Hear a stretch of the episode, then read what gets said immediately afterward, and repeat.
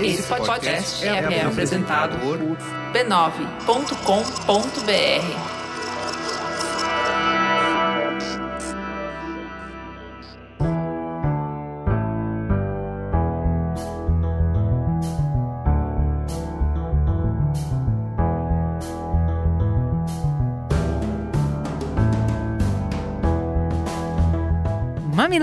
Mamileiros e mamiletes, entrem, fiquem à vontade no nosso espaço de diálogo de peito aberto. Eu sou a Juva Lauer. Eu sou a Cris Bartz e esse é o Mamilos, o podcast que sai do raso, articulando conversas onde o debate está interditado.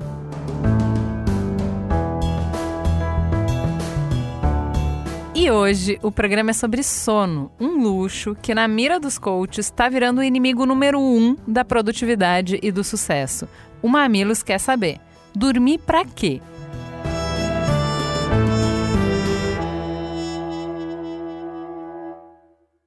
Você já parou para pensar o que acontece se a gente não dormir? Ou melhor, por que será que a gente precisa dormir? Na década de 60, essa era uma pergunta constante. E para entender na prática quais os efeitos de ficar acordado por dias, em janeiro de 1964, os jovens estudantes americanos Randy Gardner e Bruce McAllister decidiram fazer um experimento para a escola onde estudavam. A ideia era que um deles teria que ficar acordado o máximo de dias possíveis. Eles decidiram na sorte e Randy, que tinha apenas 17 anos, foi o escolhido. O experimento aconteceu na casa dos pais de Bruce, em San Diego, nos Estados Unidos. Durante o experimento, a noite era o momento mais crítico, porque não havia coisas para fazer, já que durante o dia os amigos jogavam basquete e se mantinham ativos. Ao longo dos dias, as mudanças percebidas em Randy foram alterações no paladar, olfato, ouvido e de humor. Também foram afetadas suas habilidades cognitivas e sensoriais. Além de irritação, o jovem também teve algumas alucinações durante o período que ficou totalmente acordado. Ao todo, ele conseguiu ficar 264 horas sem dormir, o equivalente a 11 dias e 25 minutos seguidos sem pegar no sono.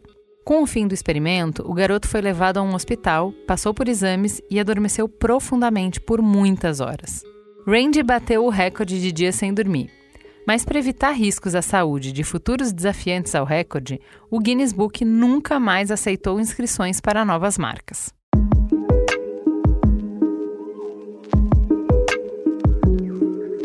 Nos últimos anos, a sensação que dá é que dormir virou artigo de luxo. Mais da metade da população mundial enfrenta dificuldades para relaxar totalmente. E por mais diferentes que essas populações sejam em cultura e estágios de desenvolvimento, os países apresentam índices e queixas semelhantes. Por exemplo, no Reino Unido pré-pandemia, uma em cada seis pessoas tinha insônia. Atualmente, uma em cada quatro encontra-se nessa condição. No Brasil, segundo a pesquisa da Associação Brasileira do Sono, houve diminuição na quantidade de horas de sono, de 7,12 horas diárias antes de 2020 para 6,23 horas agora.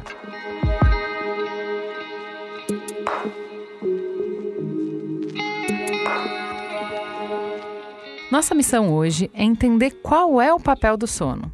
Dá para saber quanto tempo de sono é suficiente com base nas horas dormidas? Ou será que isso tem mais a ver com a qualidade do sono? Como é que a gente mede essa qualidade de sono? O que, que causam distúrbios do sono como a insônia?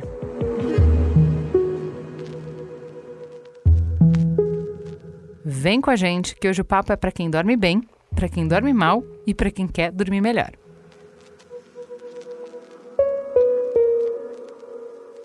Então vamos começar contando quem está com a gente para essa conversa gostosa. Primeiro quem é de casa, Altaí, figurinha carimbada do Mamilos, já participou de um monte de programas. Seja muito bem-vindo. Quem é você na fila do pão? Obrigado mais uma vez, Cris e Ju. É um prazer estar com vocês aqui no Mamilos. Eu acho que pela sexta vez, se não me falha a memória. é... Prefeito do Mamilos. Ah, gente, imagina, são quase oito anos, é uma vez por ano. Tá bom demais, Isso. tá não? Tá uma boa é média. Verdade. Né? É. É, então, para quem, quem não conhece, eu sou Altair de Souza. É, de formação, eu sou psicólogo e estatístico. Ali eu não sabia, terminei. Né? E, Parabéns! E, é, e, e, agora eu sou pesquisador né, no Departamento de Psicobiologia da, da Universidade Federal de São Paulo, da Unifesp, desde 2009. tenho um curso, uma disciplina por lá e tal, e, e uma, uma linha de pesquisa. É, e também tenho trabalho, atuo com, como divulgador científico desde 2017, é, com um podcast que também é da família B9, que é o Naruhodô, que a gente responde perguntas dos ouvintes sobre os mais diversos temas. Né? Inclusive, a Cris e a Ju participaram de um episódio do Naruhodô muito tempo atrás. Verdade. Super Verdade. polêmico. É. Muito bom, tá aí essa vida cheia de função aí, trabalhando Qual muito. é a sua ligação com o sono, com pesquisa do sono? Além de dormir, é claro. É, então, além, além daquilo que nos, nos compartilham, né, todos, é, o meu primeiro pós-doc, quando eu terminei o doutorado em psicologia, depois, né, foi em neurofisiologia do sono, uma parceria da Unifesp com a Federal do ABC, né, em que tem um estudo epidemiológico do, de distúrbios do sono, que continua até hoje, e eu fiz a análise da microestrutura do sono, é uma coisa bem, é, bem técnica, assim, né, da polissonografia, é, de um conjunto de mil e, 1.100 pessoas de São Paulo. A gente inventou um algoritmo para analisar os dados de forma automática.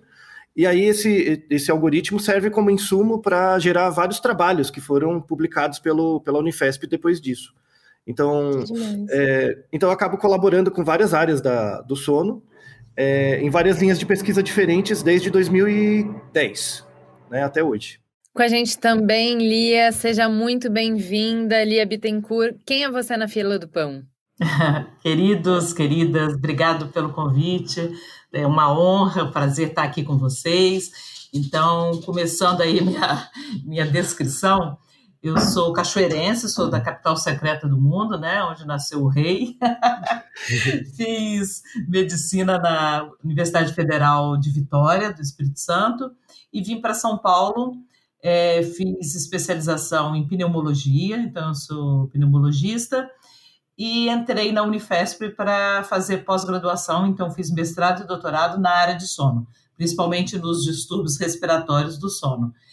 É, então eu sou agora docente do Departamento de Psicobiologia, onde encontrei o Altair, onde tem esses estudos que ele citou, as pesquisas do sono e desde 2018 eu estou agora como pró-reitora de pós-graduação em pesquisa na, na Unifesp. Estou é, com esse desafio aí da gestão. Mas é um prazer estar aqui com vocês. O sono é sempre muito interessante a gente conversar. E vocês não falaram, a Lia não falou, mas ela é referência mundial na área de apneia do sono. É uma das ah, pesquisadoras mais prolíficas legal. da área. Verdade seja dita, tem que ser, tem que ser documentado isso, registrado. Ah, e, pra, e, e, eu tenho um objeto de estudo em casa. Eu tenho um pug que ronca, faz apneia. Nossa, o melhor modelo é animal de, de apneia é o pug, assim. Qualquer cachorro com a cara batida. A pessoa trabalha até isso, até nisso, né? Coloca o cachorrinho é. aí para desenvolvendo estudo. Gente, eu queria começar do começo, do começo bem começo. Porque quando o bebê nasce, uma das coisas que eu ouvi do pediatra que acompanhava o meu filho é: ele não sabe dormir, ele tem que aprender. A gente não nasce sabendo dormir? Como é que é isso aí? Como é que é a nossa esse começo do sono, a relação desse bebê recém-nascido, as mães desesperadas, uma falando com a outra, ele não dorme. Ele não dorme.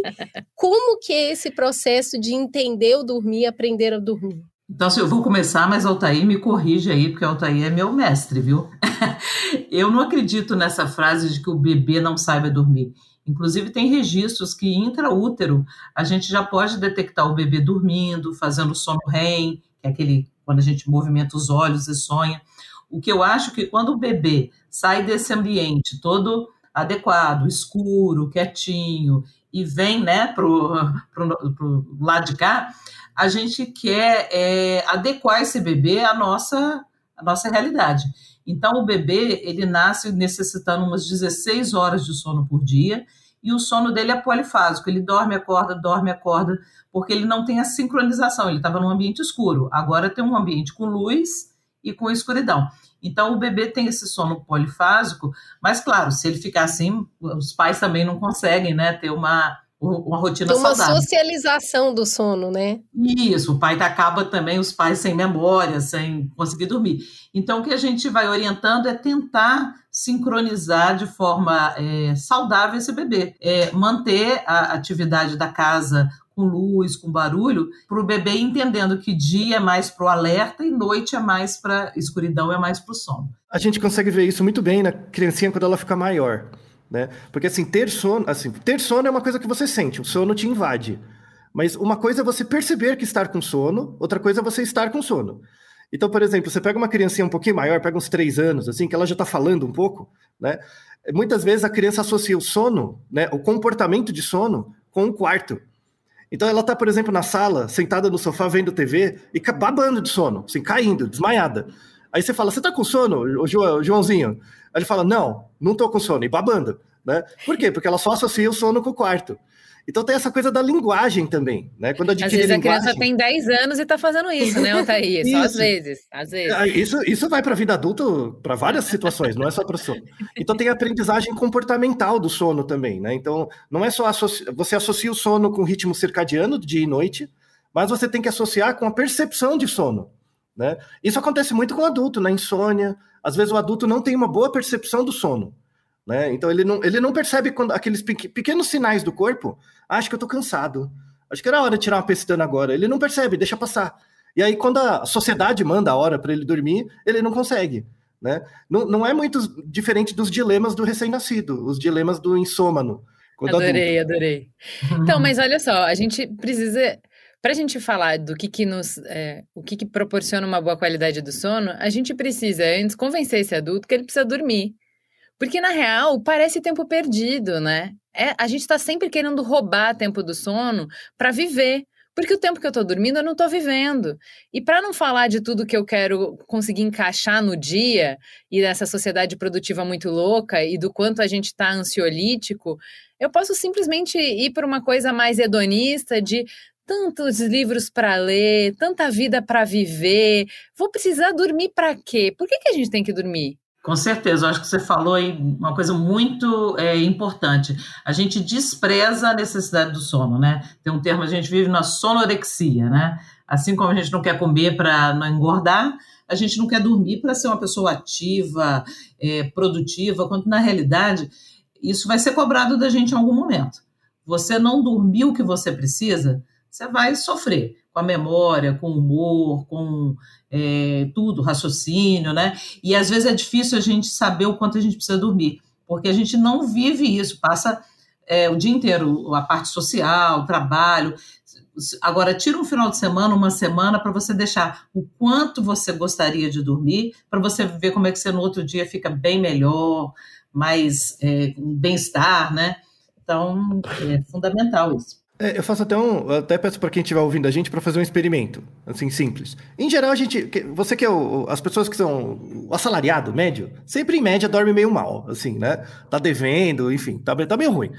Aí, assim, é, é, repare um dia da sua semana que você tá na rua, ou pegando ônibus, metrô, o que quer que seja. É, se você usa óculos, por exemplo, Ju e Cris, vocês duas usam óculos. Vocês usam óculos há muito tempo, né? É, e quando vocês, quando vocês ficam sem óculos, vocês ficam muito, muito ceguetas, assim, é, é muito difícil. Piora bastante. Piora mais bastante. de 10 graus, amigo. Ah, então. É. Aí no caso da Ju é mais difícil. Mas assim, quando você tem uma, uma miopia baixa, né? É, Eu sinto desconforto. Vezes, isso, é. Às vezes dói o olho, alguma, o, a cabeça e tal. É, muitas vezes, quando você está privado de sono, isso deixa você mais míope. Você tem mais dificuldade de focar.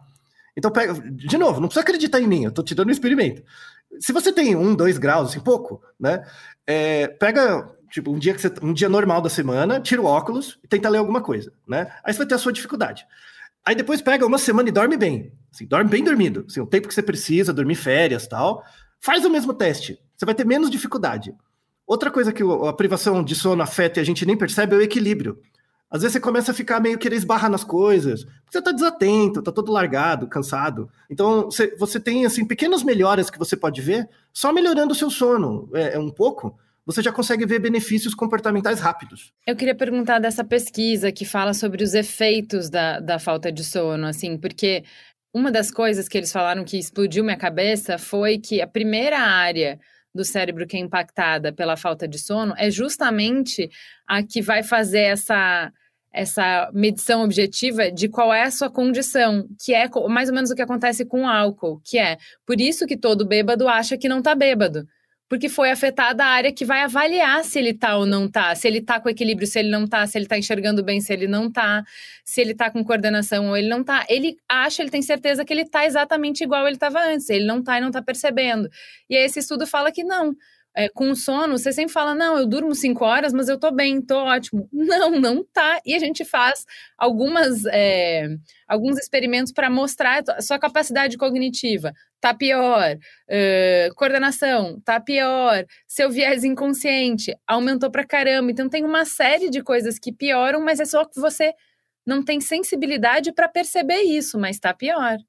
Sim, é, tem vários é, estudos, até com motoristas, que são pessoas que a gente sabe que tem que estar é, tá ativos, né, com certeza, para a função que eles exercem, que se você perguntar ao motorista ou fizer uma escalazinha que ele tem que responder, estou com é, nenhum sono ou muito sono, muitos deles falam, estou bem, estou alerta, aí você faz um teste que é neurofisiológico, você bota uns eletrodozinhos para medir a, a, latência, quando ele começa a dormir, o teste mostra que ele está sonolento. Então, objetivamente, ele está sonolento e vai bater o caminhão, o ônibus e causar um acidente, mas ele se sente ok. Então, é isso mesmo, a gente confunde a, o quanto a gente está bem, alerta ou não.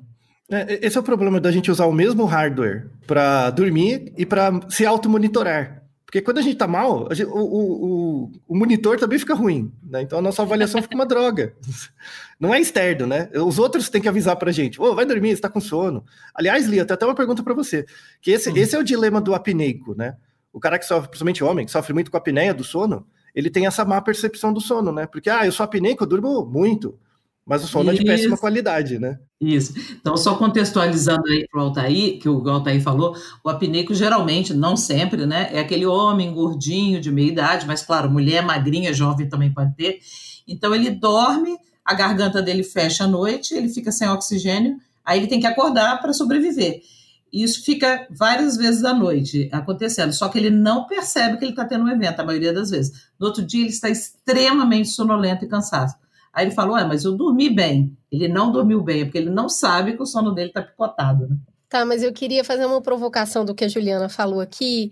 Ela fez toda essa conversa que é a sociedade da produtividade, do espetáculo, do cansaço que a gente está vivendo hoje, que é você só está vivo a hora que você está fazendo alguma coisa. E aí ela faz a brincadeira assim: ah, quando eu tô dormindo, eu não tô vivendo. É verdade isso? Quando a gente tá dormindo, a gente não tá vivendo? Pelo contrário, durante a noite, o nosso cérebro, nas fases do sono que a gente passa, acontecem muitas coisas, né? O sonhar é fundamental, é um fenômeno fisiológico, você precisa sonhar para recompor suas memórias, colocar, né, toda a, a parte emocional em dia. Então, o sono é uma coisa muito ativa e não inativa. Então, eu preciso dormir para adquirir é, aprendizado. As pessoas falam assim: ah, vou dormir com fone de ouvido aprendendo inglês. Você não vai aprender inglês, porque a sua, o seu sensorial está bloqueado. Mas o seu cérebro está ali metabolizando e processando coisas do período que você estava anteriormente na vigília ou te preparando para a vigília que vai vir, né?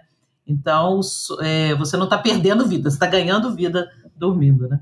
É, então, tem muitos processos fisiológicos que só acontecem durante o sono. Por exemplo, liberação de GH. Então você cresce só quando você dorme. Então, ah, quando você é mais velho, aí tudo bem, você não vai crescer mais. Mas quando você é adolescente, criança, a boa parte da liberação do GH é, é durante o sono. Sabe aquela é sensação que, que você. Diga aquilo ali. que a avó fala para a criança, ó, para crescer você tem que dormir. É verdade, uhum. porque o uhum. hormônio de crescimento só é liberado à noite. É, se você é adulto e marombeiro, você pode fazer a maromba, tomar as bombas que você quiser. Você não, não cresce se você não dorme. Você tem que comer e dormir. Né? É o segredo da maromba. Mais do que o veneno, é comer e dormir. né? De esporte, eu treinei, eu treinei judô décadas. Assim, o, o, treino só rende quando você come e dorme. Né? Não tem jeito. E, e, tem outra coisa também que, inclusive, foi um sistema descoberto em 2009 por um grupo chinês, que a, a gente tem um sistema no cérebro que chama sistema glinfático né, que ele limpa as impurezas da, das reações dos neurônios do cérebro mesmo. Isso só acontece à noite e durante um período contínuo no, de, de, sono de pelo menos cinco horas por noite. Né? Então, a, a, pessoas que têm privação por muito tempo, isso é associado com degeneração neural. Né? É, aí leva problemas de memória, até tem algum vínculo com Alzheimer e tal, né? por conta desse sistema de limpeza que só acontece à noite. Então, você vive muita coisa à noite né? Você pode não viver do jeito que você gostaria, mas que você vive muita coisa e é importante para o dia a dia, com certeza. A gente fez um programa um tempo atrás chamado A Importância do Sonhar com Siddhartha Ribeiro. Eu ah, recomendo todo mundo ouvir, porque ele traz um outro universo. A gente assistiu há pouco tempo uma série que chama Ruptura, que o pessoal vive uma vida no trabalho e aí ele perde a memória e vive uma vida fora. É mais ou menos isso que acontece no sonho, né? Quando a gente dorme, a gente tem uma ruptura ali no cérebro, ele vai viver outra coisa durante a experiência é, do sono. A gente, a gente falou outra e quando a gente acorda, às vezes a gente não lembra, na maior parte das vezes a gente não lembra. Então, esse lugar do sonho é um lugar de estudo também. O Siddhartha é uma referência mundial nessa área. Sim, essa área de sonho é uma coisa assim muito interessante, né? Mesmo porque a gente não consegue, por exemplo, durante o, no laboratório de sono, a gente consegue saber que o indivíduo está naquela fase do sonho, que é o sono REM. Por quê? Você vê o, o, músculo dele bem relaxado, o cérebro com aquela atividade do sono REM e os olhos movimentando. Mas você não consegue medir que ele está sonhando, nem ter certeza que ele está sonhando. Você tem que acordar a pessoa e perguntar. Só que nesse acordar e perguntar, a pessoa pode mudar o sonho, né? Então é, é bem interessante.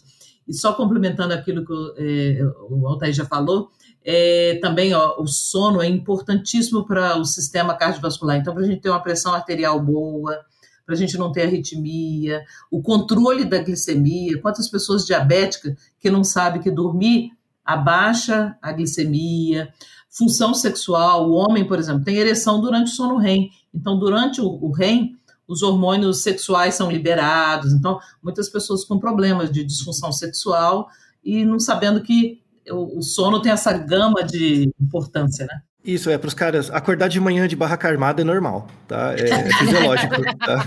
É normal. Muito bom. Mas olha só, é, eu queria explorar um pouco, da, você citou ali que o sono interfere nas nossas emoções, né? É, e aí é, é, é, clássico de mãe falar assim: você tá mal-humorado, você dormiu pouco. Hoje eu vou te botar para dormir mais cedo. Como que uh, a falta de sono ou o sono de má qualidade afeta o nosso humor? Bem, a gente tem é, o humor, né? Tem várias é, mecanismos, né, para a gente não ser uma pessoa ansiosa ou depressiva. Então, todas as, as conexões de neurotransmissores passam também pelo sono, é, a importância de liberação de substâncias que controlam o nosso humor, que deixa a gente mais descansado. Então, assim, o que a gente aprende muito é com os estudos privando as pessoas de sono, seja tanto do REM como do não REM. No outro dia, são pessoas que estão agressivas, é, é, é com pavio curto, né, gerando aquele mau humor. Então, por isso acredita-se que tanto a ansiedade e a depressão é bem é, minimizada por um também dormir bem, né? E, e o vice-versa. Tem algumas doenças psiquiátricas que elas comprometem o sono. Muitas vezes você sabe quando o cara está entrando um bipolar, aquela pessoa que tem depressão e tem agitado, animado demais. Ele começa a ter mania quando ele começa a não dormir. Então ele passa horas sem dormir já é uma um pressuposto que ele vai entrar no estado de mania. Né? Então, essa parte de humor e sono é muito interessante também. É, aí tem uma, tem uma coisa assim que é, os, os, os, mesmos neurotransmissores, por exemplo, a, a, a, dopamina e tal, são, são moléculas que vêm, é, que têm uma base comum. Então, você pega a melatonina, né, que é o principal hormônio do sono, é, a molécula é muito parecida com a molécula da dopamina tem uma série de cadeia, tem uma cadeia de reações no nosso cérebro a partir dos alimentos que a gente consome, principalmente os aminoácidos, né? É, aí, dependendo da necessidade do corpo, você anda essa cadeia de reações até uma parte. Então, ah, por exemplo, eu tenho triptofano, que é um tipo de aminoácido essencial que vem pela alimentação. Essa molécula é quebrada, ah, o cérebro precisa de dopamina. Aí ele para na, na molécula de dopamina e recruta, né? Aí, às vezes, precisa de mais quebras para chegar na, na, melatonina. Então, você está com sono. Aí o que acontece? Você tem uma reserva de triptofano no seu cérebro, ou no seu corpo, né? Quando você está com muito sono, o, o, o, corpo começa a produzir muita melatonina. E aí você fica com menos dopamina, você fica em débito, sabe? Então, muitas vezes, assim, não, é que falta de sono é, é, gera depressão, mas pode cronificar ou aumentar um quadro de predisposição à depressão e ansiedade. Tá? Então, isso é bem importante. Agora, a gente costuma brincar muito com o tipo de sono. É, eu, por exemplo, eu acordo com pequenos barulhos, assim. Tenho, é, ainda mais com o filho, eu acordo com a respiração do meu filho no outro quarto. Se ele começou a respirar diferente, eu acordo. Acordo com barulhos de uma maneira geral. A minha mãe dorme igual uma pedra. Olha, o meu padrasto é, canta dentro de casa. Ele entra e sai do quarto várias vezes, ele liga o caminhão, ele assovia, ele canta, ele põe música alta. Minha mãe não acorda. O que, que é isso? Tem diferença? Tem isso de sono pesado, sono leve? Tem tipos de sono? Sim, é, pode ter até uma constituição meio genética, uns dormem mais consolidados, outros mais leves, mas tem que ver, principalmente em adulto, depois de uma certa idade, se aquele sono pesado é um sono pesado mesmo, ou a pessoa está privada por roncar, ter apneia, chuta a perna, aquela, aquela doença, né? Que a pessoa chuta a perna, bruxismo. Isso, aí a pessoa vai aquilo cronicamente e dorme pesado porque não vem dormindo muito bem. E não é que o sono da pessoa seja tão profundo assim, né? É, e, e, tem aquelas pessoas que são ativadas por pequenos ruídos, assim, a sensibilidade auditiva dela é muito grande mesmo durante o sono e ela acorda com qualquer barulhinho. Aí o sono é muito fragmentado mesmo. É porque assim, se você pensar o seu ouvido, é como se fosse um microfone e esse microfone não desliga. Né? Então você sempre está captando sons. Então você tem que ter um aparato para inibir o, cé o cérebro, inibir os sons durante o sono. E tem pessoas que geneticamente, por idiosincrasia, têm mais dificuldade. Aí uma coisa que ajuda muito, inclusive para quem tem sono leve, né, é dormir com borrachinha. Sabe aquelas borrachinhas de ouvido? Uhum, né, para uhum. dar uma inibida, assim, ajuda muito, tá? É, é, é uma dica legal, assim, para higiene do sono, para é quem tem esse sono muito leve, né? E a gente até fala, né, Lia, o casamento perfeito, né, do, do apneia com a mulher que tem insônia, né? Então o homem tem apneia, a mulher tem insônia, beleza. gente, é, como a gente tudo a gente quer quantificar, né? Tudo a gente quer medir e, e, e, ter exato e quer se comparar com os outros. Existe uma quantidade certa de horas, tipo mínima? É, ó, gente, nos estudos é, tem que dormir oito horas. Quem diz que fica melhor com isso não está entendendo, não é verdade. Ou não, para cada pessoa, para cada organismo pode mudar. Isso é importante até para a gente é, divulgar né, para a população. Não existe uma quantidade de hora é, padrão. Nem mesmo a gente falando com nas diversas idades, recém-nascido, jovem, adulto e velho. Cada um tem que descobrir a sua quantidade de horas, né? Porque é muito é individual mesmo, né? E tem pessoas que a gente fala os extremos, né, genéticos, que é o curto dormidor. Esse sim, ele pode dormir menos de cinco horas, só que ele faz todas as fases do sono e no outro dia ele está ótimo. É uma raridade, porque muitas vezes isso é confundido. A pessoa está com insônia e fala que é curto dormidor, ou a pessoa está se privando de sono voluntariamente, fala, eu preciso só de duas, três horas. Mentira, no outro dia ele está sonolento, ele vai bater carro e tudo. Mas o curto dormidor original é aquele que ele fica bem só com aquele pouquinho de tempo. E tem também um extremo, que é o longo dormidor, aquele que precisa dormir suas 8, 10, 12 horas, e infelizmente, coitado, ele precisa disso, senão ele não vai também. Esse sofre porque a sociedade manda ele encurtar o sono, senão ele não vai ter emprego, não vai acordar de manhã. Mas, assim, as horas são individuais e cada um precisa detectar a quantidade que precisa, né? É, aí tem uma coisa na internet que rola, vira e mexe, assim, às vezes tá em baixa, às vezes tá em alta. Mas o povo, essas feitiçarias que o povo pega por aí, essas mandingas, que é, é sono polifásico. Sono polifásico. Ah, tá, né? tá, ah eu vou tá dormir, vou dormir igual o rato. Aí eu durmo duas horas, acordo duas horas, fico nessas mandinhas aí. Isso não funciona, isso faz mal. Tá? Isso é tipo coaching. Toda, toda área tem o seu terraplanismo, né? O terraplanismo da medicina do sono é o sono polifásico. Não existe em adulto sono polifásico. Tá? Aquele Ubermensch, esses métodos aí, não vale. Tá? Dormir à noite, quantidade de horas que você precisa, no máximo um cochilinho a sexta lá depois do almoço, um pouquinho, e só. Sabe? Então, não, não, não acredite nesse povo do sono polifásico, tem muitas evidências mostrando que isso faz mal. Não faça. Agora, vocês estão falando que a quantidade vai variar de pessoa para pessoa, tem o curto, tem o longo, tem gente que às vezes se priva e consegue manter algum ritmo, né? Não por muito tempo, mas consegue manter, ou vice-versa. Mas como é que eu vou descobrir qual que é o meu tipo de sono? Porque a gente, a gente não tem muito esse, essa, essa noção, até porque você precisa do próprio cérebro para investigar se o que você dormiu foi o suficiente ou não. Como é que dá para saber? É, a gente sugere assim, no dia a dia é muito difícil mesmo. Por exemplo, o Altair hoje está aqui conversando com a gente, mas ele estaria dormindo, né? Ele tá, estaria esticando aí o soninho dele do dia. Então, o que, que a gente orienta? Tirando os compromissos sociais, de trabalho, pega aí um, um feriado prolongado, um mês de férias, e, e respeita. A hora que bateu o sono, você deita, pode ser antes da novela das nove ou pode ser lá pelas cinco da manhã. Respeita a vontade de dormir. E dorme o quanto você conseguir e acorda e vai testando. A pessoa vai vendo o bem-estar, a, a, satisfação, o estado de alerta que ele, que ele vai sentindo. Então, nesse período, ele vai tirar aí a média de quantas horas ele precisa e em que momento ele precisa dormir. O momento é difícil que a pessoa vai ter que se adequar às demandas sociais. Mas porque no dia a dia a gente não consegue saber as horas que a gente precisa, porque a gente é forçado a acordar, né? Fora de, da hora. Todo mundo acorda com despertador, quase, né? Então, o, isso já mostra um problema. Se você precisa de despertador, já é um problema. E, e você tem que usar despertador não para a hora que você vai dormir, para a hora, é, hora que você vai acordar, para a hora que você vai dormir. Isso. Então, o, ide, o ideal é você dormir todo dia no mesmo horário. Uma coisa que faz muito mal é você ficar dormindo em horários picados, diferentes, assim, atrapalha muito. Ter rotina. A gente não é muito diferente do bebê.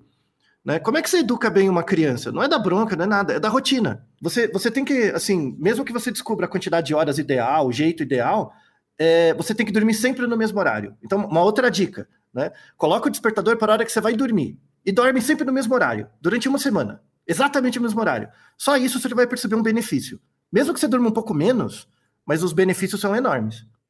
E outra coisa, ouvindo o Altair, por exemplo, eu sempre me, me classifiquei como vespertina. Ah, eu gosto de trabalhar até mais tarde, e se, poder, se pudesse, eu acordaria 9, 10 horas. Mas aí agora eu estou vendo, por exemplo, eu adoro assistir novela, sou, sou viciada em novela. Começa o Pantanal, eu já estou cochilando. Eu falei, nossa, mãe, será que eu sou vespertina? Ou eu inventei isso? Na realidade, eu gosto de dormir um pouco mais cedo mesmo. Mas também tem a idade, né? A idade vai chegando, isso é importante. É, diferente do bebê, né? Que é polifásico, e o, o, adolescente que gosta de dormir tarde, acordar tarde, o idoso já vai fazendo o contrário. Ele gosta de dormir cedo, ele não aguenta o jantar, a festa, e acorda três, quatro horas da manhã feliz, né? Então, acho que eu já tô, tô, tô indo aí para. Sabe que eu, eu, eu sempre faço essa piada, eu tô doida para ficar velha para poder dormir menos. Porque eu sou o tipo da pessoa que gosta muito de dormir. Uhum. Eu durmo, e assim, eu durmo em qualquer momento, assim. Se tiver uma caminho, uma musiquinha, um lugar escurinho, eu dou uma dormida. Então, gente, mas olha só, não é as horas a gente que tem que descobrir, tem toda essa questão de que a gente não tem muita liberdade, né? O domínio da nossa escolha é, é bem restrito. Mas a Lia estava trazendo antes que, assim, às vezes a gente está dormindo a, a quantidade de horas que a gente acha que é possível ou que é suficiente, e a gente está com todos os sinais de que não está sendo suficiente. Ou seja, às vezes a qualidade desse sono não é boa. Isso. Como que eu posso descobrir? Se eu, se, eu, se eu sinto que eu não dormi a noite inteira, dormi pesado, e isso não quer dizer que eu de fato tenha tido uma boa qualidade de sono, como que eu descobriria então, Lia? Ou o que, que é qualidade de sono, né? O que, que é, é um sono de qualidade? Para eu descobrir se eu tenho ou não. Essa fala é fantástica, porque às vezes as horas estão adequadas, mas a qualidade não estão. Então, primeira coisa que a gente fala assim, pedir se a pessoa dorme acompanhada, é, o companheiro ou a companheira que está do lado, é, é, dizer, será que você está dormindo bem mesmo? Você está roncando? Porque o ronco, muitas vezes, ele é um sinal da apneia, mas ele, a pessoa pode não ter apneia, mas está fazendo um esforço para respirar. Aí chama assim, a gente tem uma resistência na via aérea, e isso fragmenta o sono sem a pessoa perceber. Então, aquela mexidinha na cama é um despertar e a pessoa não sabe. Então, vê se ronca, vê se tem algum movimento anormal, se está tendo bruxismo, se chuta a perna. Então, a pessoa do lado é um, uma grande é, fonte de informação. Mas, digamos assim, a pessoa está sozinha, dorme sozinha tudo. Se não se sente bem, apesar de dormir todas as horas, a gente recomenda. Procura um profissional da área de, de saúde, um médico, um dentista. Hoje psicólogos, fisioterapeutas, né, para alguns questionários, alguns testes, ou mesmo fazer o exame do sono, porque a qualidade do sono pode não ser percebida vendo ou conversando com a pessoa. Né? E, e, e como funciona a polissonografia? Ah, é um, é um exame interessante, né? A gente brinca, o paciente fala, ai, Deus me livre, eu vou lá para o instituto, cheio, para qualquer clínica, cheio de fiozinho, mas a gente gosta muito porque é um exame que dá muita informação. Então a gente tenta num ambiente parecido com o da casa, né, como se fosse um hotel, um quarto de hotel, a pessoa dorme com os fiozinhos, né, no couro cabeludo, na pele, no, no tórax, na perna e vai registrando as fases do sono e se tem algum evento. Então a gente pode saber se a pessoa ronca, se ela para de respirar, se chuta a perna. e a pessoa fala, ah, mas eu não vou dormir, mas dorme, viu? Porque só de colocar aquele já dá uma aninada, né? Aquele carinhozinho na cabeça, botando uns fios. E é muito raro uma pessoa aí não dormir nada. A gente consegue registrar, assim. É, ela não dorme bem, mas ela dorme umas horas. Se tiver um mínimo de tempo, já dá para fazer o registro, é o que importa. Gente, assim, piada à parte, mas não dá muito sono ficar vendo alguém dormir, não? Porque o trabalho de ah. vocês, a maior parte do tempo, consiste nisso, né? É, isso é bacana falar, porque os nossos técnicos de polissonografia, eles são trabalhadores de turnos, né? Então, é a mesma situação do caminhoneiro que tem que levar a carga independente da, do sono, do, do motorista de ônibus, dos profissionais de saúde, né, que dão plantão. Então, assim, coitados dos nossos técnicos, eles realmente é, monótono, né? Ficar sentado na frente do computador, vendo aquelas ondazinhas. Por isso que a gente tenta melhorar a qualidade desses profissionais. Eles trabalharem no número de pessoas que eles possam revezar, que eles possam tirar um cochilinho no meio da noite, né? Aquele cochilinho do, do plantão, nossa, te dá outra, né, outra disposição. O ambiente, ser um ambiente iluminado, ter uma, uma comida saudável, que é muito comum, quem trabalha em turno e plantão, a pessoa come muito, porque o carboidrato te ajuda a ficar acordado, né? Então vão se tornando pessoas obesas, depressivas, com problemas de pressão. Então, assim, a gente tem que cuidar muito para ajudar os profissionais que trabalham em turno, né? Mas tem uma parte divertida. Eu passei já algumas noites lá, né, vendo, assim, e, e é, a Lia vai lembrar, a Lia tem muito mais casos que eu, que ela já fez muito mais isso que eu. É, assim, tem, você vê o computador, você vê as ondas e tal, né? Aí é importante monitorar, porque às vezes escapa um eletrodo, então você tem que colocar de novo, alguma coisa assim. Mas tem uma câmera que, que filma a pessoa dormindo, né? E às vezes acontecem as coisas do arco da velha. Você vê as pessoas fazendo sonâmbulo, levanta, dá pirueta e dorme de novo e nem sabe. É muito legal, assim, tem, tem uns casos fantásticos. Que é legal. Agora, eu, é, a Lia falou um negócio desse. Ah, às vezes a gente pega o profissional, ele dá um cochilo. Tem, tem, é, tem uma dinâmica muito louca que acontece é, com algumas pessoas, que é, se eu tô muito cansado, dou um cochilinho de 5 minutos, 10 minutos, e tenho uma percepção que eu descansei muito e consigo acordar e fazer o resto. O que, que é isso? Essa essa cesta que não é tão combinada, né? A gente não faz isso no Brasil, mas é gente que cochila na mesa de trabalho e aí consegue é, retomar o ritmo, descansar. Que sensação é essa que um cochilinho causa? É, a gente fala que o cochilinho, principalmente a pessoa estando privada de sono, ou mesmo quando a pessoa tem que fazer um sono polifásico, né, que é o famoso caso lá do Almir Kinkley, que ele tinha que dormir, né, é, esse cochilinho, se você somar tudo, ele fez a fase do sono REM, ele fez a, a fase do 3 e 4, não é o ideal, mas numa necessidade o cochilo restaura sim. Temos, é, por exemplo, os, os, países que têm a cesta, né, depois do almoço, né, mostra que a pessoa, quando tira aquele cochilinho, ela se restaura da parte cognitiva, da parte emocional. Mas o que você está me falando, então, é que o que conta é as horas somadas e não necessariamente se você dormiu tudo de uma vez. Se eu é, conseguir no... dormir pouco aquela noite, mas eu tirei um cochilinho durante o dia, eu recuperei? Ajuda, ajuda a recuperar. Não é o ideal. O ideal é a gente tentar manter aquilo que o Altair falou, a mesma hora de dormir, dormir consolidado naquele período. Por que, que a noite é bom para a maioria? Não é para todo mundo, né? Tem gente que gosta, inverte, dorme de dia. É porque a noite tem a escuridão, a, a, falta de luz ajuda a secretar a melatonina, que favorece o sono, a queda da temperatura, a ausência de ruído. Então, a gente fala assim, é, o, o ser humano foi feito mais para dormir à noite, né? Mas, assim, não podendo, o recurso do cochilo ajuda, não que seja a regra, né? É, aí tem uma coisa assim, é, imagina que seu sono é de boa qualidade, e aí uma vez você dormi, não dormiu à noite, dormiu mal, por qualquer razão. Se você tira esse cochilo, ele dá uma recuperadinha. Só que quanto mais tempo você passa em privação do sono, menos recuperação você tem do cochilo. Ou seja, menos eficaz ele é.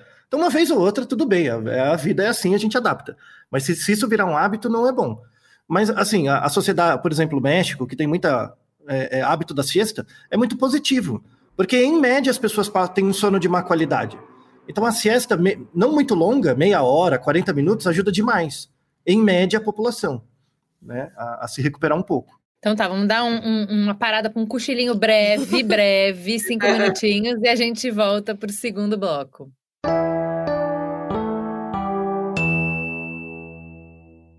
Para que o Mamilo seja produzido e oferecido gratuitamente para você, vinculamos mensagens publicitárias em nossos conteúdos. Valorizem marcas que valorizam o diálogo.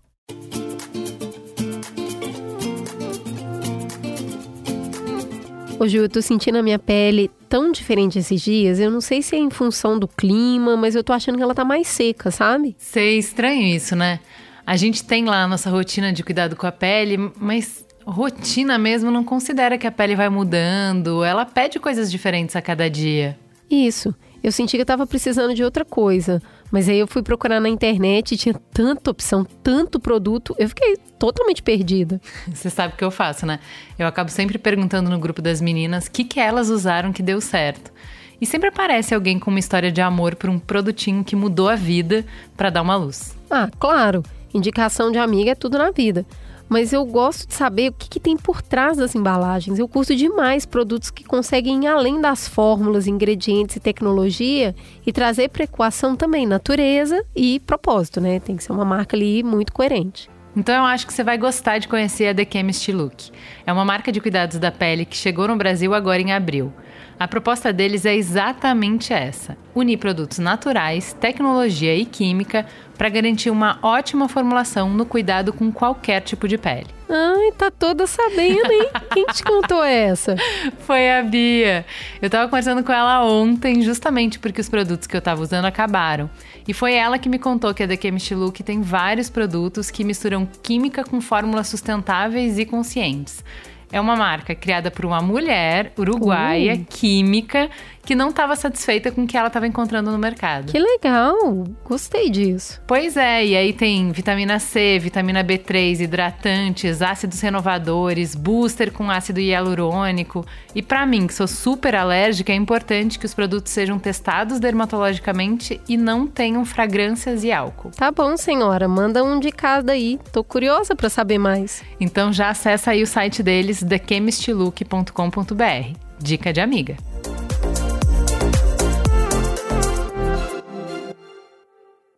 Então vamos lá, gente. Nesse segundo bloco, a gente queria falar um pouco sobre higiene do sono, que é um termo que eu nunca tinha ouvido falar e agora parece que está bombando em todos os lugares, né? O que, que é essa tal de higiene do sono? Bem, então, higiene do sono, a gente fala que são é, dicas, né? Conselhos para que o sono seja mais saudável, mais adequado, né? Primeiro, isso que o Thaí falou: horário de, de deitar e levantar mais regular é, ambiente, né, que seja um ambiente silencioso, escuro, temperatura mais amena, evitar ficar na cama sem sono. Né? A pessoa que tem um insônia, ele vai para a cama fora da hora ou perde o sono e fica na cama, isso propicia a insônia, dá aquela ansiedade, aquele medo de não dormir. Então, perdeu o sono, pula da cama. Tá? A gente fala, pode ir para outro, outro, outro ambiente no quarto, evitar né, estímulos muito é, filmes muito de emoção, computador, fica ali ouvindo uma música, meditando, lendo um livro, né? E outras coisas mais, né? Evitar é, substâncias que estimulem a noite, muito café, muito chá preto, evitar tomar remédio também sem recomendação médica, né? A gente vê muita gente viciado em remédios para dormir, calmantes. Então, algumas dessas dicas. Continua aí, Altair. Uhum. É, não, então, a, a, de novo, a gente não deixa de ser o recém-nascido, volta na coisa do bebê. A gente continua, tem que continuar se observando mesmo adulto. Assim, não é seguir os outros, é, é prestar atenção na gente. Tem, tem aquelas pessoas que acorda com. Sabe quando você deixa uma TV desligada e fica aquela luzinha verme, vermelha acesa? Uhum. E uhum. o quarto todo escuro, você só vê aquela luzinha? Uhum. Tem gente que fica grudado naquela desgraça e não repara. E aí dorme mal por semanas. Até perceber que é aquilo que tem que tirar da tomada, demora muito tempo.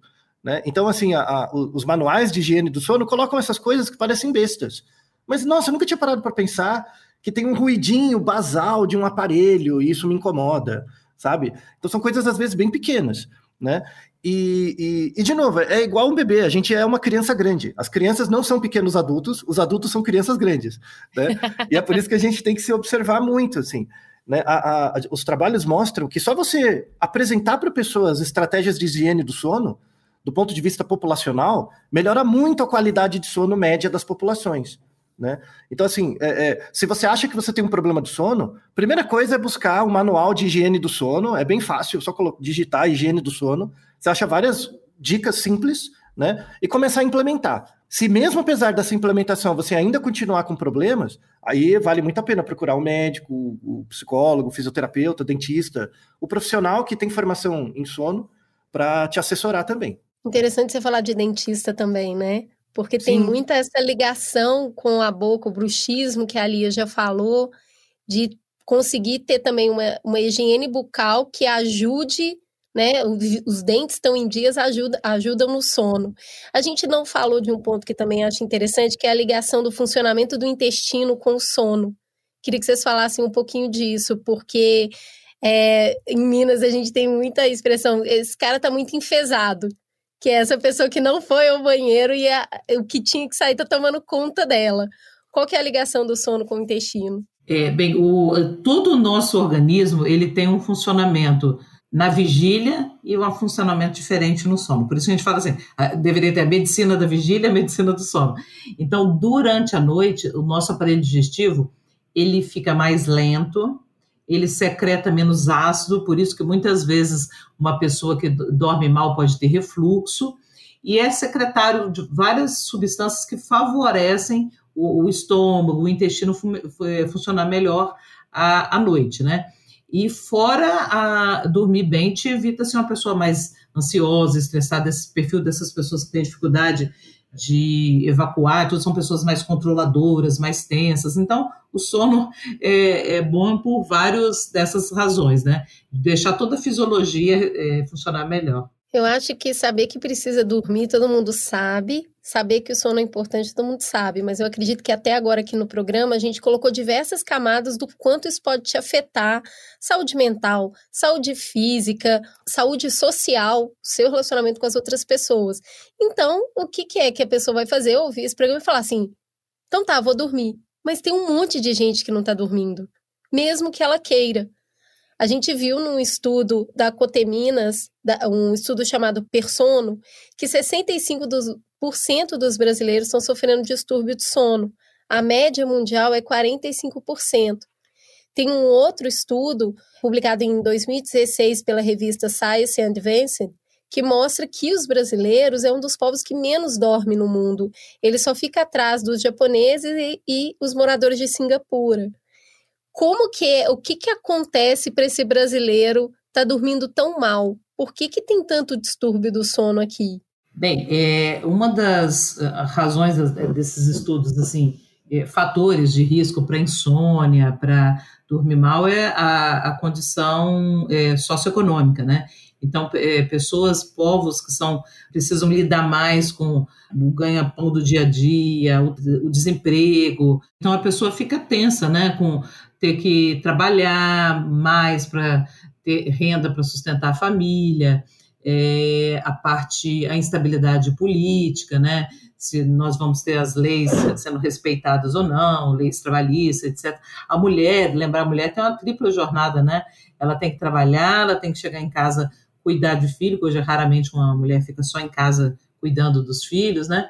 E à noite ainda cuidando do, do sono ruim dos filhos, né? Então, são vários motivos que uma população socioeconômica é, menos privilegiada tem mais é, distúrbios do sono, sim. No Ocidente, tem uma, uma relação bem, bem razoavelmente forte entre qualidade do sono e desigualdade. Por quê? Porque se você trabalha com a média da, da população, quando a média é ruim, é quando você tem muita desigualdade, você tem uma fração das pessoas que dorme muito mal, né? E aí tem uma questão de direcionalidade. Então, assim, é, é, se você tem uma boa condição social, não quer dizer que você vai dormir bem.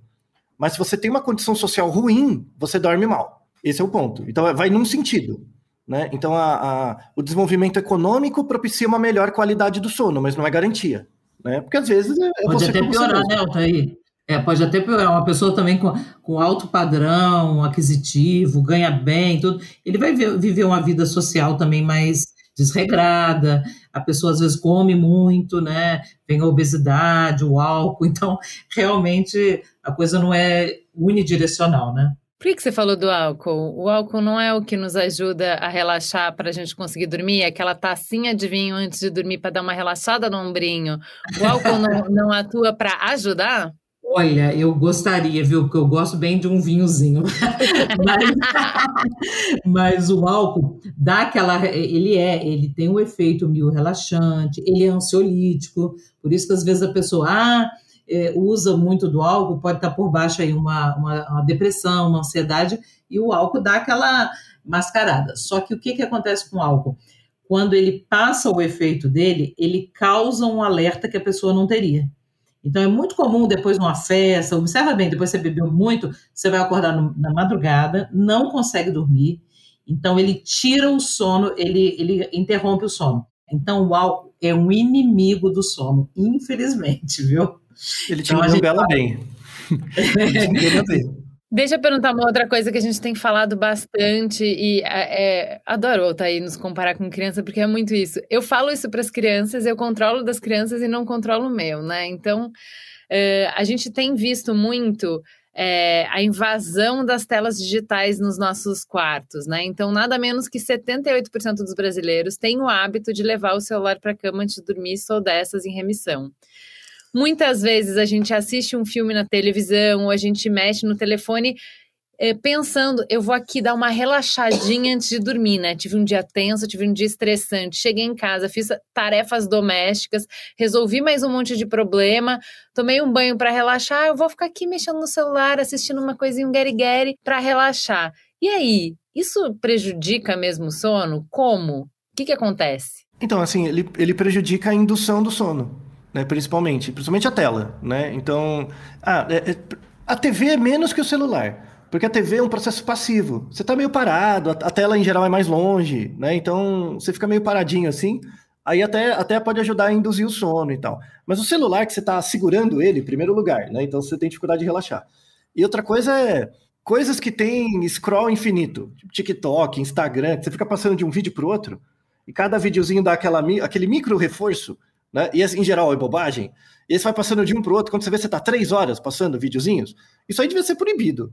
Devia ter uma regulação. De verdade, isso, isso faz mal mesmo. Ficar nesse scroll infinito de stories e, e, e TikToks e tal. Nossa senhora, TikTok é infernal. Olha, eu assim, eu sou uma pessoa de verdade que precisou de intervenção. O TikTok, assim, é muito ruim para o sono, cara. É muito ruim. Você não vê o tempo passando, vai passando, são pequenos reforçozinhos. Quando você vê, você está não é muito diferente de um rato numa caixinha de Skinner, apertando uma barra para ganhar água. Não é diferente, é igualzinho é, rato de Skinner. A gente é igual a criança e bicho, igual, né? E aí, por isso, assim, o celular é pior que a TV, né? A TV é alguma coisa, né? Vê uma série, sei lá, e você dorme. É, mas o celular é, é muito pouco. É, não é recomendado que você fique ele, sobretudo se você tem insônia ou dificuldade de iniciar o sono. Isso. Não é recomendado usar o celular. Isso que eu falar, é, complementando o que o Altair está falando, que às vezes você é aquela pessoa, ah, eu preciso da televisão no quarto para dar uma relaxadinha e dormir. Até ok, mas só que a pessoa, quando tem uma tendência à insônia, isso é muito ruim. Ela vai querer assistir um filme a mais, vai querer ficar no celular a mais, e mesmo que a pessoa durma, falar, ah, mas eu consigo dormir com a televisão ligada. O ruído que a televisão causa, a luminosidade do aparelho, faz você ficar com sono superficial. Então, assim, é um mantra que a gente tem que falar. Sono, você precisa se preparar, precisa botar o pijama, o gorrinho, a meinha, o leitinho, aquilo que a avó ensina a gente. Você vai ter um sono muito melhor indo para sua cama, com a roupa confortável, porque você ah, dormir no sofá, daqui a pouquinho você acorda, o cachorro pula em cima de você, você está com a calça apertada. Então, assim, é bom se preparar, fazer o ritual não é perda de tempo, é ganho de qualidade de sono. E é igualzinho os bebês. É. igual, igual que você faz com o bebê. O que, que você faz? Dá banho no bebê, dá comida para ele, põe os... Até quando a criança começa a falar, é impressionante. Você, a, a, criança fala para você, tá escuro? Aí o que, que a gente vai fazer no escuro? Vai tomar banho. Depois vai comer, vai escovar o dente. E depois, naná. Ela nem sabe, é. ela, ela, decorou. A gente tem que fazer igual. Não adianta.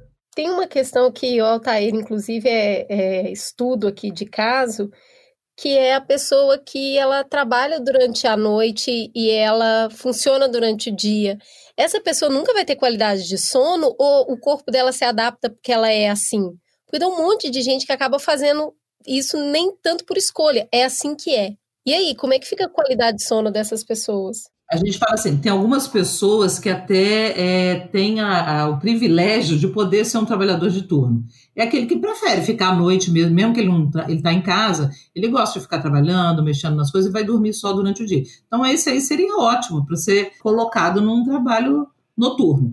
Mas não é a maioria. A maioria é o que vocês falaram aí, são obrigados a trabalhar de turno os profissionais de saúde, profissionais que acompanham o registro de máquinas, os, os é, os da estrada. Então, essa pessoa, não tendo escolha, ela tem que tentar fazer o máximo é, para ter uma qualidade de sono durante o dia.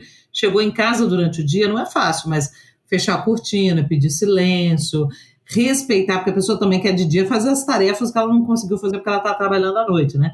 Mas essa pessoa tem que entender que ela tem que tirar algumas horas durante o dia e fazer um ambiente mais parecido com o sono possível, né? Mas é muito comum, esses profissionais têm problemas de emocionais, têm problemas gástricos, pressão arterial, ganho de peso, porque estão fora do, do que aquilo que a natureza deles, né, predispuseram a eles. As pessoas que realmente são vespertinas é 2% da população, é muito pouco. Se você provavelmente, se você gosta de trabalhar à noite e tal, você vai estar, vai estar sofrendo com alguma consequência a longo prazo. É muito raro você ser um vespertino mesmo, assim. É, é, é aí você tem que procurar, de fato, fazer uma polissonografia, fazer os testes para ver. Tem um teste que chama HO, né, que é um teste de cronotipo, que você responde, ele ajuda dar um, um parecer sobre isso, né, sobre o seu padrão de sono, mas ser vespertino verdadeiro é muito raro. Então, assim, se você trabalha meio virado, é, a ideia é você conseguir tentar mudar a sua rotina para jogar as coisas um pouco mais para tarde, para acordar um pouco mais à tarde, para ter esse jogo, né? A esmagadora maioria das pessoas não consegue. E aí é por isso que é uma questão de saúde pública mesmo. A gente pensar como é que as pessoas que precisam acordar um pouco mais tarde, não é essa coisa de Deus ajuda quem cedo madruga. Deus pode ajudar todo mundo, ele não tá ali. No céu não tem dia e noite. É, é, isso é uma falácia. Né? Como, como que a gente pode mudar, por exemplo, ainda mais por causa da pandemia, né, do home office, como é que a gente pode fazer escalas de entrada no trabalho, escalas de saída, para respeitar um pouco mais a, a, a, a ritmicidade de cada pessoa, e isso já, já mostra, tem, tem trabalhos em, com amostras pequenas, mostrando que absenteísmo é menor, as pessoas faltam menos, tem menos problema de saúde, né, melhora a eficiência dos processos, quando você simplesmente dá um pouquinho mais de liberdade para a pessoa acordar mais cedo e chegar no trabalho às seis da manhã, porque às vezes ela gosta, ou começar às dez, né, e, e esse jogo é muito produtivo. Assim, é, é a, o mercado só tem a ganhar. Você está falando de, de flexibilizar as regras do mercado. Tem outro lugar que não tem regras nada flexíveis e que está lidando com a gente no início da vida, que é a escola. Né? Já tem estudo mostrando que começar um pouco mais tarde a escola é, altera o desenvolvimento dos alunos, altera o rendimento, né? o quanto eles conseguem é, absorver do que é passado e como que eles conseguem interagir com o conhecimento nos estudos que vocês acompanharam, que tipos de regras que a gente pode ter para melhorar a vida em sociedade, né? Cê, é, falando de, de saúde populacional, o que, que a gente pode dizer é, de, dentro de uma, uma regra, uma generalização, né? Ó, isso, esse estudo mostra uma generalização. Se as escolas começassem com aulas um pouco mais tarde, os alunos aproveitariam mais. Então, isso orienta uma política pública. O que, que, vamos fazer diante disso? Porque se a escola começar mais tarde, os escritórios precisam começar mais tarde. Então, é uma, é um, um, uma cadeia grande que precisa mudar para que a gente respeite mais a nossa natureza. O que, que vocês podem nos dizer de outros, outros estudos assim? É, eu acho que eu estou um pouco agora longe de, de saber mais é, revisões, atualizações, mas assim, isso acontece muito no período escolar do pré-adolescente e do adolescente. Isso não se não, não se não podemos transpor isso para a criança. A criança, ao contrário, a criança deve ir para a escola cedo, porque ela tira a cestazinha depois do almoço. Então, ela deveria estudar de manhã, é, aproveitar bastante manhã e voltar para casa ou, ou, na escola tirar a cestazinha à tarde. Já o adolescente não. Mesmo que o adolescente não seja baladeiro, ele é tranquilo, mas ele tem um atraso natural. Então, o adolescente, se ele pudesse começar às 9, 10 horas, seria melhor. Mas aqui você vai ver, eu tenho um que já não é adolescente mais, já é adulto, mas começou o, o ensino médio dele, antecipou a hora, porque a carga horária para estudar para o vestibular. Então, aquela forçação de barra que, é além do estresse de ter que estudar muito, passar no vestibular, você dorme mal. Então, eles vão praticamente em coma. Você botar um adolescente no carro, seis da manhã, ele vai com uma coisa, fora o amor, né? Fora o tijolo que ele joga na mãe e no pai. Então, eu acho que se a gente pudesse ter essa, essa distinção de faixa etária, carga escolar, mas é, é difícil, viu? É difícil mesmo. É, é, tem, tem aí, a, a Gil trouxe um ponto importante, que é assim, na verdade, de novo, o terraplanismo está em, outro, em todo lugar, não importa. Às vezes, só porque o cara usa terno, ele fala os terraplanismos, a gente deixa passar, sabe? Sabe essas coisas de coach financeiro que fala que você tem que acordar cedo para trabalhar melhor? Sabe? Propagar esse tipo de asneira, né? É, fazendo live, sei lá, quatro da manhã, e aí cola 10 mil pessoas porque acordou cedo, porque é o segredo do sucesso para você ter dinheiro sabe? Você usa essas lógicas idiotas para enganar as pessoas. Tem, tem um conflito social entre, entre essa área mais é, liberal mesmo, né? Que acha que eficiência é você estar por mais tempo disponível para trabalhar mais horas, para gerar mais, mais valia, né? Alguma coisa assim. Quando, na verdade, se você, hoje em dia, é, é, isso, a, a, eu já tive conversas com a Lia sobre isso, né? É a primeira vez na história que a gente vive numa sociedade que as pessoas morrem de tanto comer em, em que nunca teve a tecnologia tão bem tão avançada. E, e, e, a gente nunca esteve numa época em que, a, de, de forma é, é, contraditória, é, a gente nunca teve uma tecnologia tão avançada e a nossa educação nunca foi tão voltada para o trabalho como antes. Então a gente é educado para um trabalho que, que cada vez tende a ser menos necessário, porque os processos estão ficando mais eficientes. Então, na verdade, o, o que, que deveria ser a meta de todo, todo toda a lógica financeira, né? É, seria assim: tornar os processos econômicos mais é, eficazes para que a gente precise de menos horas, e aí você tem que investir na qualidade da sua hora. Então, assim, eu não preciso trabalhar oito horas por dia. Eu posso trabalhar seis, mas aumentar a eficácia dessas seis horas. E aí, como eu faço? Acordo um pouco mais tarde, durmo melhor, me alimento melhor, vivo melhor, porque essas seis horas já é necessária para gerar a mesma mais-valia do que alguém que trabalha oito. Né? Então isso pega. O, o, sono é uma coisa que todo mundo vai ter. Você pode lutar contra, você só vai morrer mais cedo. Mas todo mundo vai ter. Né? Então, o, o, o é, é colocar o, sono na pauta da, das políticas de saúde pública e mesmo de desenvolvimento financeiro não é contraditório, é, é, é tornar a nossa, a, a, o país mais eficaz. E como a gente faz para tornar ele mais eficaz? Melhorando os processos, e a partir disso a gente vai saber que a gente não precisa trabalhar tanto, basta trabalhar com mais eficiência. E é valorizar cada minuto que a gente passa no trabalho. Por exemplo, dormindo melhor. É muito boa essa lógica, né, que mostra que dormir faz a gente, inclusive, ser mais eficiente quando a gente tem um grupo grande de pessoas que vão, vão acordar muito cedo para serem mais eficientes, né? É uma contralógica.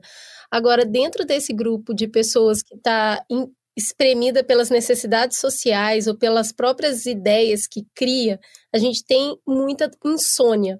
Tem vários distúrbios do sono que a gente falou aqui, mas a gente fala especificamente da insônia. Essa pessoa que, que começa a dormir, acorda e depois não consegue dormir, ou que deita na cama e não pega no sono. Tem alguma coisa que essa pessoa pode fazer para ter menos angústia? Eu sou uma pessoa que durmo muito. Quando eu perco sono, eu fico muito angustiada. Eu falo, eu não acredito que eu acordei. Eu fico brava e aí tenho fritar na cama. O que, que essa pessoa pode fazer para tentar desenvolver um sono de mais qualidade, para ela voltar a dormir, para no outro dia ela ter menos prejuízo? É, é a, a, abordagem, eu acho a insônia os, o problema do sono mais difícil de tratar. Tá? Porque os outros você tem um aparelhinho que resolve a respiração, um remedinho para parar de chutar a perna, para o bruxismo, mas o, a, a, o contexto da insônia é muito complexo. Então, desde a pessoa ter uma predisposição a ser um insônia, hábitos que favorecem a insônia, né? Então, a pessoa, tudo que, que a gente já falou hoje, muita luz, estimulante, é, remédios mal é, administrados. Então a gente fala assim, é angustiante mesmo você deitar e não vir um sono. Então hoje em dia tem, além da higiene do sono, dessas técnicas, dessas recomendações, existem hoje técnicas é, comportamentais para fazer a pessoa relaxar, é, não ficar na cabeça que ela precisa dormir sem sono, sai da cama, então faz uma meditação, então tem técnicas de é, terapia cognitivo comportamental para a pessoa tirar o padrão de que ela tem que dormir mesmo sem sono. Então, assim, aprender a relaxar, é, meditar, e, e, tem casos que precisa de medicação, não tem jeito, né? Às vezes a pessoa tem uma insônia é, crônica, você tem que usar, hoje em dia tem medicações mais saudáveis do que aquelas que viciam, né?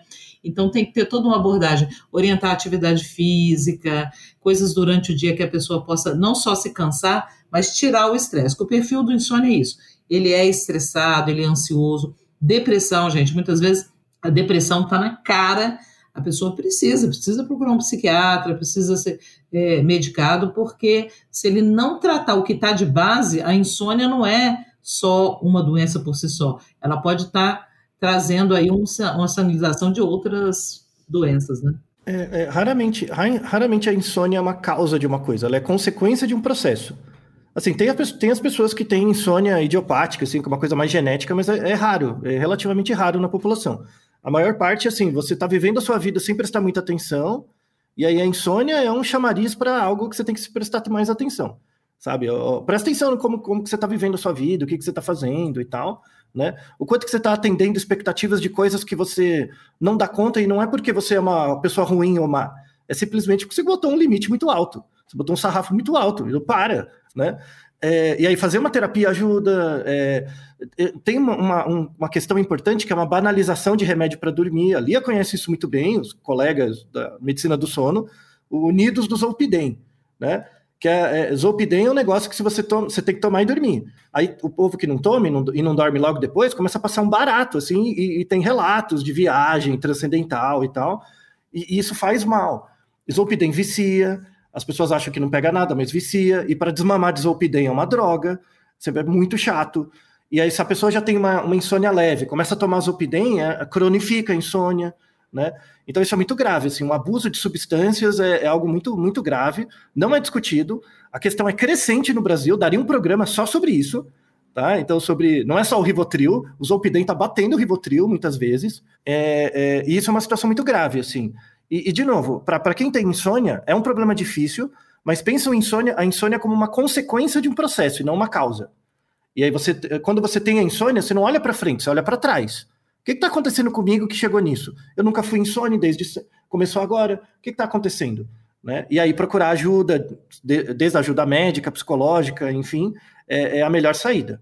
Muito é, bom. Eu, eu gosto dessa, dessa análise que não é eu preciso é, me curar para continuar fazendo tudo que eu estava fazendo para continuar dando conta, é o contrário. É um sinal, é um alerta amarelo, para. Só para porque não está dando certo. Se você continuar fazendo tudo que você está fazendo, vai continuar dando o mesmo resultado. Então, para, analisa e está na hora de, de rever, né? Gente, adorei o convite para a gente voltar nesse tema, para se aprofundar mais no, no abuso de substâncias lícitas, né? A gente tem um Mamilos que eu acho muito bom lá de trás, acho que tem mais de 4, 5 anos, né, Cris, que a gente Sim. falou sobre uh, se a gente se medica demais, e era justamente sobre o Rivotril. Então, gostei dessa provocação, Ataí, voltaremos nesse tema. Gente, agradeço muito. Eu acho é, que tem muita gente com problema de sono. A gente meio que está saindo de uma pandemia que todo mundo passou por dois anos e não tem como isso não afetar o sono. Então, tentar agora retomar uma rotina mais saudável com uma consciência muito clara do quanto o sono é, é o quanto o sono é importante para a gente passar essa fase aí de ficar sem dormir e ter uma sociedade mais saudável, né? A gente vive numa sociedade muito violenta e de tudo que a gente falou aqui tem a interferência do viver bem, faz parte do viver bem o dormir bem. Muito obrigada, Lia, Altair. Eu fiquei com um soninho muito bom depois desse programa. eu acho que eu vou tirar um cochilinho, tá? Ótimo papo, adorei, meninas, adorei, Altair. Foi um prazer, é um prazer estar com a Lia, né? De novo, grande referência mundial na área de apneia, né? Tem que ser. é, então, você, o pessoal do Mamilos, os ouvintes, tem que ter acesso à ciência nacional de qualidade, e a, na medicina do sono, a Lia é uma das grandes representantes. Em é, geral, as, pessoas, as pessoas não sabem, né? Isso é um registro. O, o Brasil é um dos países que tem maior número de publicações em medicina do sono. A gente é uma referência mundial. A gente tem o primeiro ou segundo maior laboratório de sono do mundo. Né? E as pessoas em geral não sabem.